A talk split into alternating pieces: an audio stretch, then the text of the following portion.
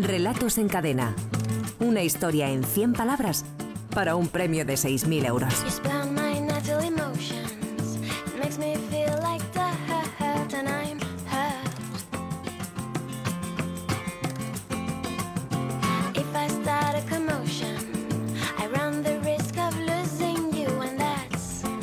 Faltan 17 minutos para que sean las 6 de la tarde, las 5 en Canarias, momento que aprovechamos ya para saludar a Javier Sagarna, el director de la Escuela de Escritores. Javier, buenas tardes. Hola, buenas tardes. Porque a esta hora y este día tocan la ventana el concurso de relatos en cadena y después de la final mensual, que vivimos con, con pasión, como siempre la semana anterior, hoy toca volver a las cifras de, de las grandes citas. ¿no? Hemos recibido más de 800 propuestas para una frase como inicio de construcción de relatos que era, yo creo que de nivel de dificultad medio alto, más alto que medio. Pues sí, ¿eh? la verdad es que... la frase, nos lamentamos, hipócritas, de no haberlo visto venir. Y a partir de aquí, más de 800 propuestas. 802 concretamente, 802. Y la verdad es que la frase era difícil, porque si ponemos nos lamentamos de no haberlo visto venir, ya la cosa se las trae, porque, porque aunque sí te abre algo, pero es muy vago, tienes que inventártelo todo, tienes que partir de cero. Pero si encima metemos el hipócritas, la verdad es que eh, añadía un plus de dificultad, añadía un narrador en nosotros. ¿Cuántos relatos de crisis? ¿Cuántos relatos de crisis nos han llegado?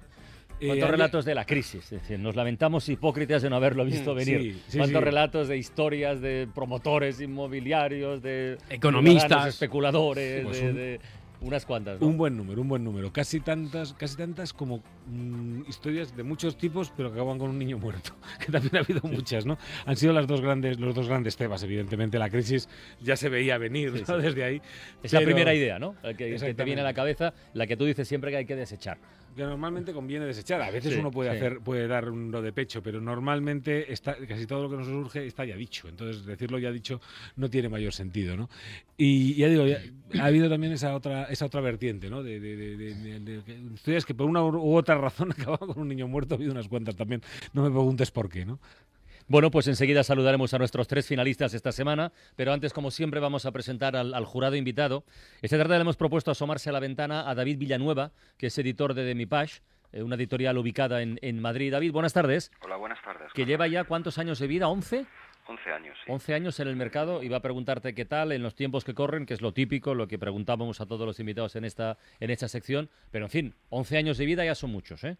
11 años de vida ya son muchos haciendo alusión a nuestro logotipo, que es un velocípedo. Sí, sí, sí, es verdad, llama mucho la atención eso. Sí, pues eso, aparte de la metáfora de la constancia del pedaleo, pues eh, esa es la constancia que hace que sigamos vivos, sí.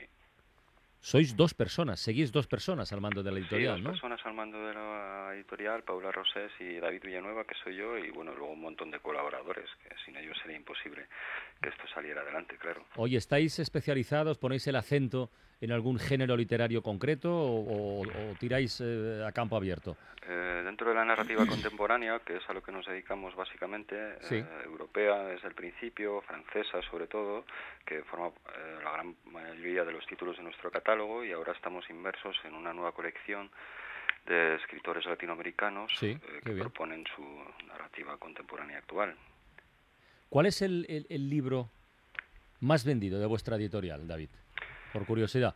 Hay dos. Eh, uno, El Don de Borace, que es una novela de Félix Francisco Casanova, era un autor canario que murió muy joven, a los 19 años, y que rescatamos en el 2010. Fue un boom dentro de lo que nosotros nos podemos permitir como pequeña editorial, fue un boom mediático y fue un boom de ventas también.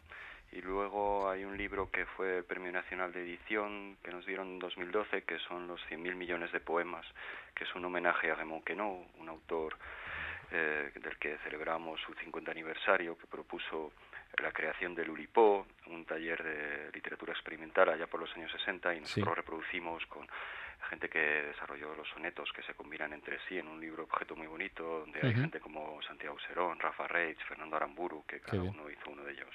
Oye, ¿tenéis también libros de poesía? ¿Algo de microrelatos tenéis? Sí, microrelatos. Tenemos a uno de los grandes microrelatistas de España, para mi gusto, que es Juan Gracia Armendáriz, un escritor de Pamplona, que escribió un cuento que se llama, un libro que se llamaba, eh, ¿cómo se llamaba el libro? Eh, los cuentos del Jíbaro. Del Jíbaro. Y recomendable, la narrativa. Sí, sí, recomendable, ¿no? Muy recomendable, ¿Y algún otro libro que tengas ahora en la cabeza que dijeras a los oyentes, oye, no perdáis esto? Sí, sí, sí, me apetece mucho poneros sobre la pista sobre el nuevo libro que publicamos de Richard Parra, que es un autor peruano que viene a España a promocionar su libro en los próximos días. ¿Ah, sí? La pasión de Enrique Lynch. No le conozco a Richard Parra, eh, David. Richard Parra es un autor eh, que solo ha publicado un libro de cuentos en, en su país de origen, Perú. Sí y él es un indio eh, descendiente de indígenas que es heredero de la tradición oral y que transmite muy bien a través de su propuesta narrativa.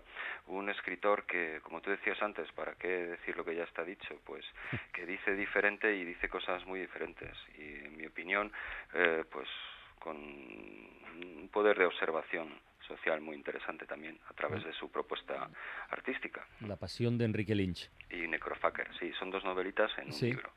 Bueno. Eh, oye, pues David, ¿te quedas con nosotros? Eh, nos vas a ayudar a, seleccionar al, al, oyente que pasa a la siguiente fase de nuestro concurso de relatos en cadena. Ya te advierto que el nivel es, eh, no es por nada, ¿eh? pero es un buen nivel, ¿eh? O sea que va, va, a costar la selección. ya lo verás. Venga, vamos a saludarles. Además, los tres yo creo que son eh, veteranos, concursantes. los tres ¿eh? han pasado por aquí. Sí, estaba repasando papeles. Yo creo que los hemos tenido en alguna final o en varias. Seguro, segurísimo. A ver, Fran Rubio. Fran tiene 49 años, reside desde hace 20 en Tabernas de la Valdigna, en Valencia, y trabaja como funcionario en la universidad. Fran, eh, buenas tardes, hola. Hola, buenas tardes. ¿Cuántas veces has sido finalista del concurso? Pues esta es la tercera. Esta es la tercera. Sí. ¿Y qué estás, qué estás leyendo ahora mismo? A ver si completamos la lista de recomendaciones. Empezó pues David con La pasión de Enrique Lynch. ¿Qué nos recomiendas tú? Eh, yo terminé ayer de leer el Nocilla Experience de... Mm. ah, de Fernández Mayo. Sí, mm. Fernández Mayo, sí. ¿Te ha gustado? Nada, me ha encantado. Muy, muy bueno. Creo que tiene mucha calidad. Muy bien. Pues oye, que tengas eh, mucha suerte, Fran, de verdad. A ver, qué tal, a ver qué tal se te da hoy. Muchas gracias. Luis Serrano, tiene 52 años, madrileño, maquetador gráfico, trabaja como freelance y creo que también lo hemos tenido, yo creo que varias este, veces. Este sí que es Luis, buenas tardes. Hola, buenas tardes. Hola, Luis. ¿En cuántas finales has estado ya? Pues cinco, esta es la quinta. Esta es la quinta. ya sabes que agotamos los refranes, ¿eh? de la tercera, la cuarta, la quinta va la vencida. ¿Desde cuándo hace que nos envías eh, propuestas a nuestro concurso?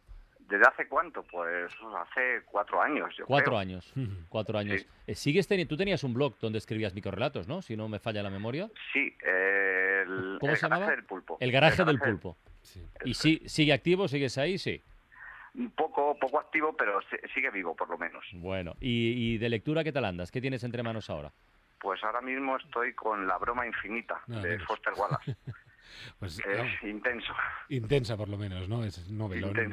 es, una cosa impresionante. Lo que pasa es que hace falta un lector de aquellos de, muchos quilates, ¿no? Para embarcarse en esa aventura. Con dos propuestas muy distintas, ¿eh? Las que nos han dejado eh, Luis y Fran. Eh, Luis, que tengas muchísima suerte. Gracias. Y saludamos también a Manuel, Manuel Montesinos, que tiene 52 años, que es de Linares, aunque lleva 25 años en, en Madrid. Había trabajado en el sector del comercio electrónico, se quedó en paro, ahora está como freelance en, en marketing, en marketing digital y en comunicación 2.0. Y con esta yo creo que es la segunda o la tercera vez. A ver, Manuel, buenas tardes. Hola, buenas tardes. Segunda, vez. La segunda, la segunda, ¿verdad? Tú también tienes un blog.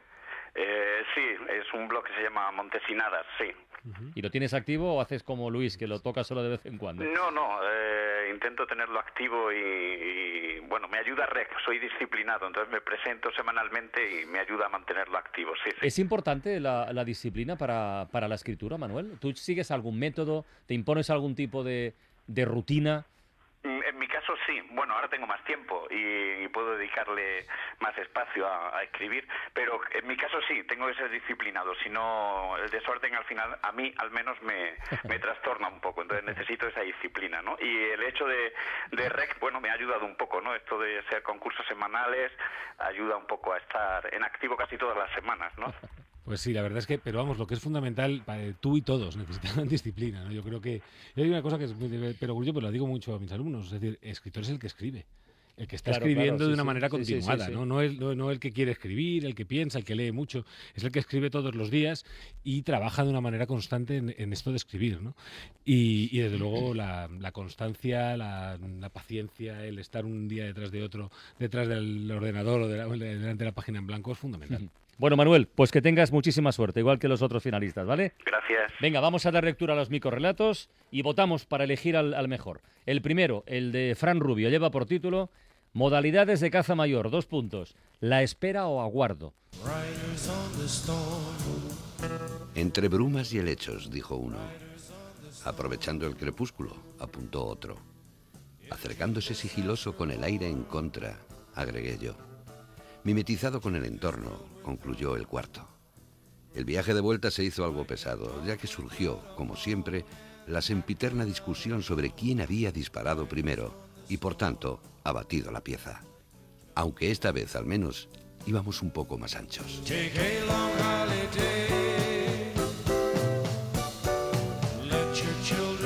Entre el título, Caza Mayor, y, el final, se te queda el cuerpo ahí. Bueno, a mí, yo, yo sé lo que, es, lo que me ha pasado por la cabeza. Sí, sí, sí. la, verdad es que el título, el título es fantástico. De, los, títulos que nos han ido llegando, es uno de los más imaginativos y, más curiosos. Y luego la verdad es que el desarrollo del texto, ese, ese diálogo que va montando entre todos esos personajes y, bueno, pues eso, cada uno están hablando de cómo les ha entrado la pieza de alguna manera, ¿no? Y acabar diciendo íbamos un poco más anchos, la verdad es que le deja uno, le deja uno el cuerpo, mm, bueno, le construye prácticamente una historia, eh, bueno, claramente es uno de los compañeros, o eso parece, ¿no? y, pero, pero te lo deja a ti, no eres tú el que lo averigua y el que, el que se queda con ese regusto de decir, madre mía, estos, ¿no? Venga, vamos con el segundo, el de Luis Serrano. Se titula Señales.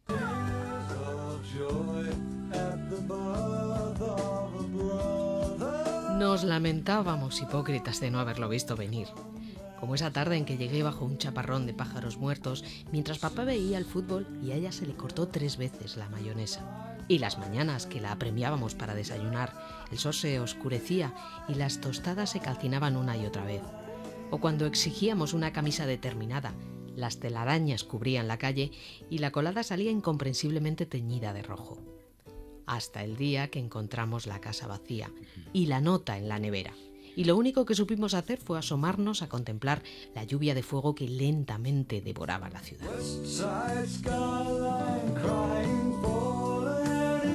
Qué despedida literaria tan hermosa, ¿verdad? ¿Verdad? ¿Verdad? La verdad es que el, uso de este tipo de, imágenes surrealistas ¿no? en, un texto es un recurso peligroso, un recurso de, de, intensidad, ¿no? Ver un chaparrón de pájaros muertos, o ver las telarañas cubriendo la ciudad, o esa lluvia de fuego que lentamente calcina la ciudad. La verdad es que son, son imágenes muy potentes, pero hay que saber sujetarlas. Sí, sí, sí, y lo cierto es que este relato se consigue, ¿no? Consigue que el relato funcione en este registro en el que nos está contando una historia aparentemente realista, porque todo lo que nos cuenta parece que es de andar por casa y sin embargo el apoyo que le da con estas imágenes la, eleva y, le hace, y nos hace, hace que nos llegue de otra manera. Me parece muy oportuno el, verbo sujetar que has utilizado para, porque creo que es muy oportuno para definir el, equilibrio que tiene este relato. Exacto, exacto. Totalmente, esa es la palabra que tú has dicho, Venga, vamos con el último, con el de Manuel Montesinos que se titula Arquímedes. Nos lamentamos hipócritas de no haberlo visto venir. Esa obsesión enfermiza desde pequeño por la física, por la medición exacta de los datos. La maniática actitud de dudarlo todo hasta encontrar la prueba irrefutable del caso le hacía extrapolar siempre la teoría a la práctica. En esta ocasión, el experimento probó que el volumen del fluido desalojado en el río era menor que la densidad del cuerpo de su hermana pequeña, que primero se hundió y más tarde apareció flotando arrastrada por la corriente. El relato terrible de cada semana. Exactamente. Exactamente. Este, este es, muy bueno, ¿eh? Es terrible. decía, pertenecía ese grupo de, de, cuentos que terminaban con un niño muerto, pero sin duda, vamos, es, es un gran relato, ¿no? Es, eh, cómo, cómo, lo va, cómo va dibujando al personaje en el primer párrafo, hablando de su esa obsesión, esa obsesión empieza a darnos miedo de el personaje y esa parte final que prácticamente es casi, casi un teorema, ¿no? El que deja caer, cómo lo cuenta prácticamente como un teorema, pero cuenta algo tan terrible como lo que ha pasado, ¿no? La verdad es que el microrelato está también francamente bien. Bueno, pues vamos a votar, ¿eh? Ya saben los oyentes de la ventana que los primeros en votar son precisamente nuestros finalistas que tienen que pronunciarse sobre cuál de los otros relatos le, le ha convencido más.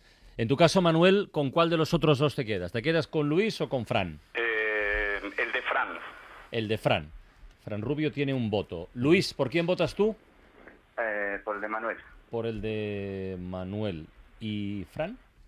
Eh, yo voy a votar por el de Luis. Por el de Luis. Tenemos un, un triple empate de momento en la votación de nuestros oyentes finalistas. Eh, David Villanueva, ya te habíamos advertido que, que, el nivel era el que era, pero bueno, tendrás tu criterio, habrás eh, ahí pensado cuál te convence más, ¿con cuál te quedas de los tres? A ver. Pues mira, yo te, voy a decir que me voy a quedar con el microrelato Arquímedes. Te digo por qué, porque mm, por esta mezcla de la obsesión por las ciencias de la física con el componente morboso y lo que deja sin decir en esta sintaxis que parece de libro de texto de bachillerato, lo que deja sin decir, sobre todo, que puede ir desde asemejar a su hermana con cualquier objeto al alcance de su mano, como a los celos por un hermano que llega a, deshora y de quien decide deshacerse con la excusa del experimento, que por otro lado todo el mundo esperaría de él, porque ya saben que es un obsesivo de la física. Me quedo con Arquímedes. O sea, tú, para ti el subtexto, te, vamos, te ha, te ha pesado mucho a la hora de, decidir. Muy bien, pues Manuel Montesinos tiene, tiene dos votos y Javier Sagarna, el director de la Escuela de Escritores, puede hacer varias cosas. Eh, empatar y complicarlo, no empatar si voto por Manuel, bueno, puedes hacer lo que quieras. Luego estamos aquí Roberto y yo de ayudantes para, asistir en lo que convenga. Yo lo que voy a hacer es, explicar un poquito mi voto porque la verdad es que los tres relatos son, mm, son espléndidos y, los tres son muy distintos. Esta vez que es muy difícil. Esta vez uno votaría cualquiera de los tres porque realmente estamos casi comparando churras con merinas de lo distintas que son, ¿no? A mí yo, me voy, yo voy a votar por el de Luis Serrano. Luis Serrano por ese equilibrio que, que como decíamos, ¿no? Ese equilibrio entre lo surrealista y lo, y lo realista. Bueno, tenemos un empate de mm. momento entre Luis y Manuel. Roberto, ¿qué hacemos? que podría deshacer yo. ¿O no? Y sí, es lo que voy a hacer. Yo también por señales de Luis Serrano. Pues, eh, Luis, felicidades, que pasas a la siguiente ronda, pasas eh, a la final mensual. Muy bien, pues muchas gracias. Yo creo que es de los días más reñidos que recuerdo. Manuel y, y Fran, eh, gracias y seguid enviando relatos que ya veis que os coláis en la final de vez en cuando. David Villanueva, editor de Demipash, eh, gracias por asomarte de la ventana, amigo. Gracias a ti, muchas gracias. Muchísima suerte. ¿eh? A ver, Javier, deberes para los oyentes de cara a la próxima semana. El final del relato ganador, el final de señales. A ver dónde cortas. Va, a quedar una frasecita. en cualquier caso, ponga lo que ponga. No, yo creo que lo vamos a dejar desde aquí. La lluvia de fuego que lentamente devoraba la ciudad. Así no, no, damos demasiadas pistas y a partir, de ahí, a partir de ahí. La lluvia de fuego que lentamente devoraba la ciudad. A partir de aquí, en más de 100 palabras. Tienen hasta el próximo sábado a las 6 de la tarde para enviar sus microrelatos a la página web www.escueladeescritores.com. Muy bien, Javier, un abrazo, amigo. Hasta luego.